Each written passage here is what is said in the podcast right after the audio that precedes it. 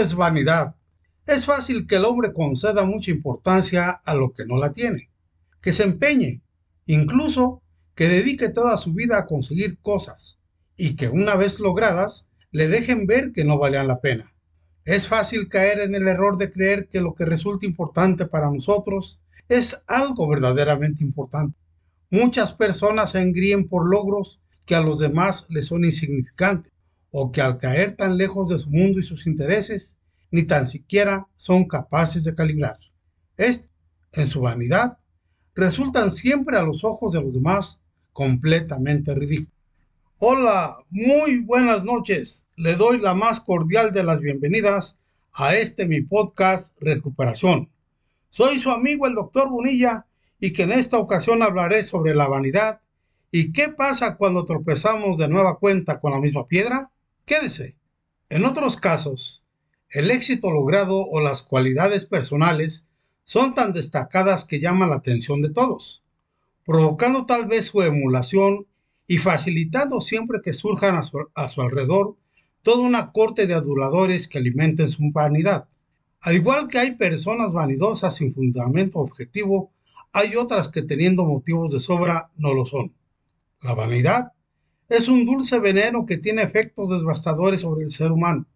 Los vanidosos son soberbios y engreídos. Tienen siempre una idea distorsionada sobre sí mismo, por lo que se sienten mucho más de lo que son sus logros o cualidades, mayores o menores, en alguna faceta concreta, les han llevado a creerse superiores a los otros, no solo en ese aspecto en el que destacan, sino en casi todos o en todos los demás. Se consideran especiales, geniales y por tanto con derecho a ventajas y a un trato especial de favor por parte de todo el mundo, por el hecho de tratarse de ellos se toman todo tipo de confianza sin ningún reparo para lograr lo que pretenden y llegan a creer que los otros accederán a sus pretensiones, ya que les recompensan con el privilegio de poder relacionarse con ellos. Es como si su simple presencia fuese suficiente para provocar una particular satisfacción en los demás, como si hiciesen un gran honor a los otros al tratar con ellos. Por eso tienen comportamientos exigentes fuera de contexto y son tan arrogantes, presuntuosos y desconsiderados con la mayor parte de las personas con las que tratan. Al ser tan especiales, no se sienten obligados a respetar y cumplir las normas sociales como el resto de la gente, ni tienen con los demás un verdadero sentido de reciprocidad, salvo que se trate de personas tan especiales y superiores como ellos. Aunque algunos puedan resultar encantadores en una primera impresión, enseguida se empieza a percibir su aire de superioridad y de autosuficiencia. Siempre esperan de los demás actitudes particulares de deferencia, implicación y dedicación, tendiendo a explotar a sus subordinados. Algunas personas muy vanidosas tienen un trastorno narcisista de la personalidad. La vanidad es responsable de muchos sufrimientos del ser humano. Hace que se tolere muy mal cualquier tipo de crítica. El vanidoso no soporta que se le diga la verdad.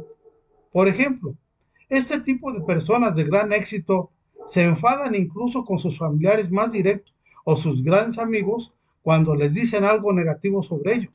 Son los únicos que a veces se atreven a hablar pensando en su bien, pero estos suelen reaccionar violentamente, despreciando estas opiniones negativas de las personas a las que ahora consideran inferiores.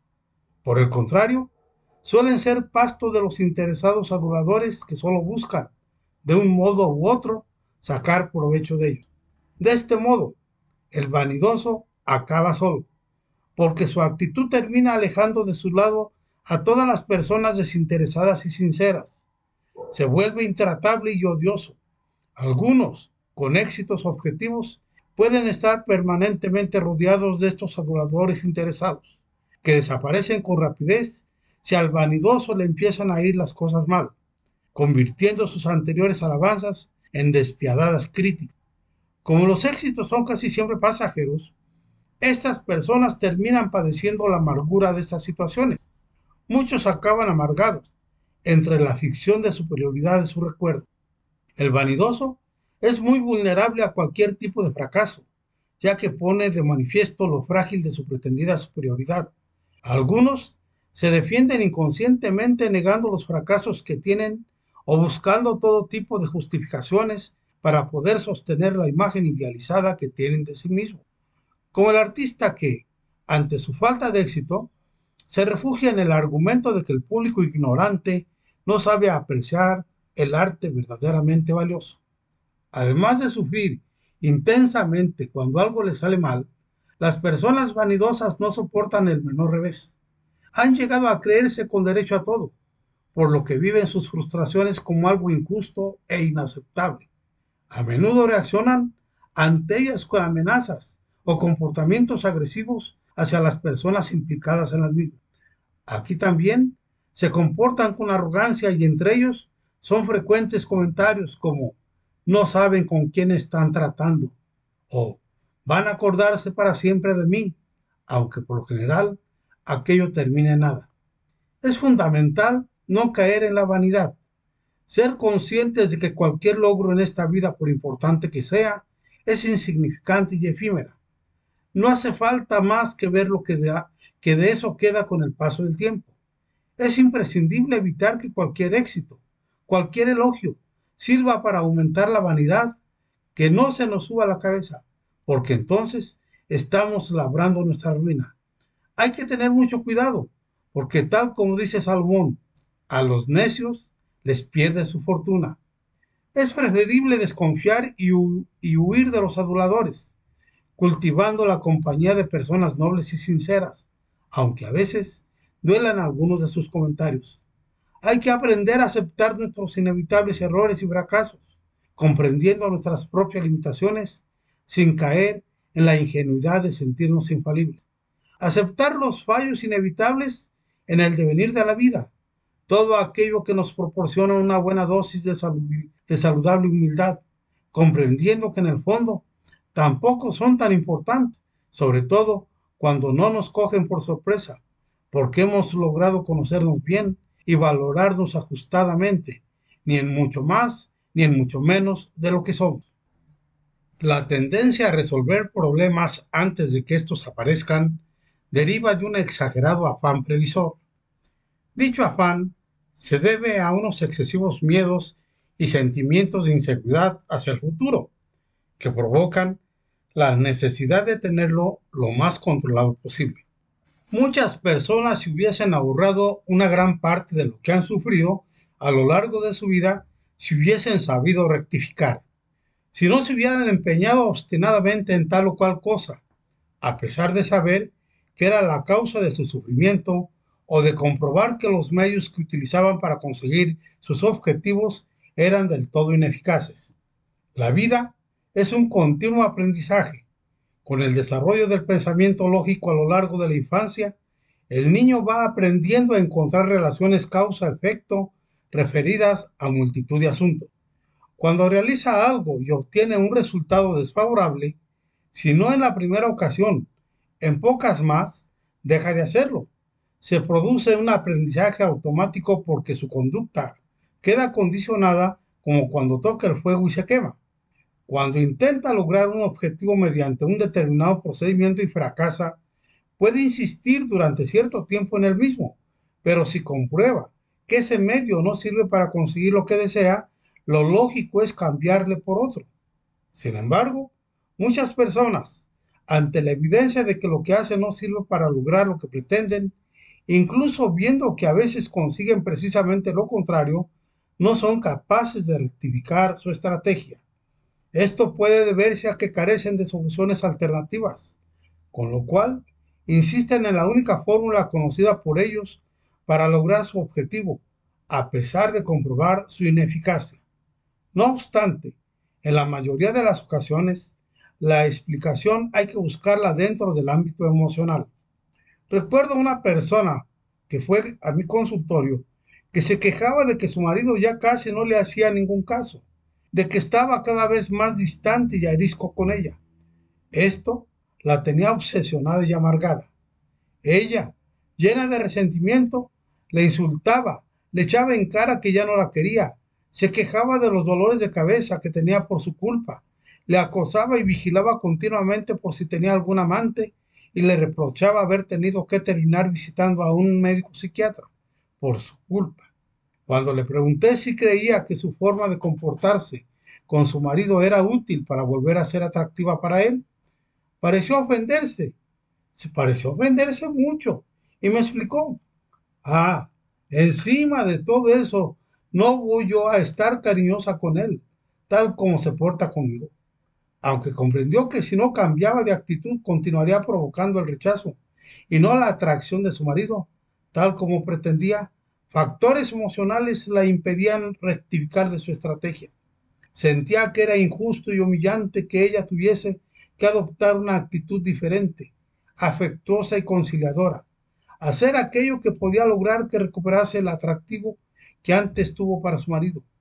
No parecía comprender que el amor y el atractivo se conquistan, que no se pueden exigir a nadie. Recuerdo algo similar con unos padres que me trajeron a la consulta a un niño, porque la situación familiar ya era insostenible. Los papás le habían dado una educación muy rígida, estricta y restrictiva. Esto había provocado que su hijo, al llegar a la adolescencia, se comportase con una rebeldía cada vez mayor, ante la cual ellos reaccionaron con una actitud aún más autoritaria y rigurosa, castigándole exageradamente, de modo que el muchacho ya no hacía casi nada de lo que deseaba. Como consecuencia, habían favorecido que el hijo comenzase a comportarse con violencia y con desprecio de toda autoridad paterna. Cuando vinieron a la consulta, ya no podían controlarle. La relación entre ellos estaba completamente deteriorada y todos decían estar pasándola muy mal les comenté a los papás que tenían que procurar una educación más flexible y menos rigurosa, poner más dosis de cariño y menos de autoritarismo. Su reacción ante mi sugerencia no la aceptaron nada bien. Lo que ellos pretendían es que su hijo cambiase de actitud y se comportase tal como debía según sus expectativas, sin que ellos tuviesen que variar en nada. Al final, les pude hacer comprender que su postura educativa era lo que había traído estas consecuencias y que insistir en la misma, tal como su propia experiencia demostraba, solo serviría para agravar aún más el problema.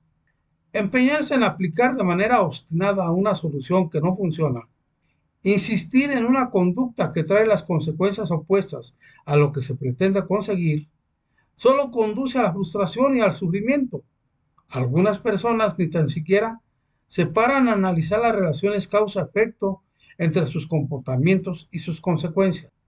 Se comportan de una forma instintiva, estereotipada, resistiéndose a cambiar por mera comodidad y por pura testarudez, por falta de alternativas o por condicionamientos emocionales de los que no siempre son plenamente conscientes. Para terminar, en la vida hay que intentar anticipar las consecuencias de nuestro comportamiento y si nos equivocamos, rectificar cuanto antes. Resulta necesario detenerse a pensar si lo que estamos haciendo es un medio verdaderamente eficaz para lograr lo que nos proponemos o si por el contrario existe un camino mejor para conseguirlo. De lo contrario, nos exponemos a empecinarnos en el fracaso y en la desesperación. Hasta aquí mis amigos, es todo por el día de hoy. Muchas gracias por escucharme y si a usted le resultó interesante y útil para su salud emocional, le invito a que lo comparta. Soy su amigo el doctor Bonilla. Cuídese, no salga de casa si no es necesario y si tiene que salir, por favor, use bien el cubrebocas. Ah, y le recuerdo, este 6 de junio hay que salir a votar, ¿o no? Hasta la próxima. ¡Vámonos!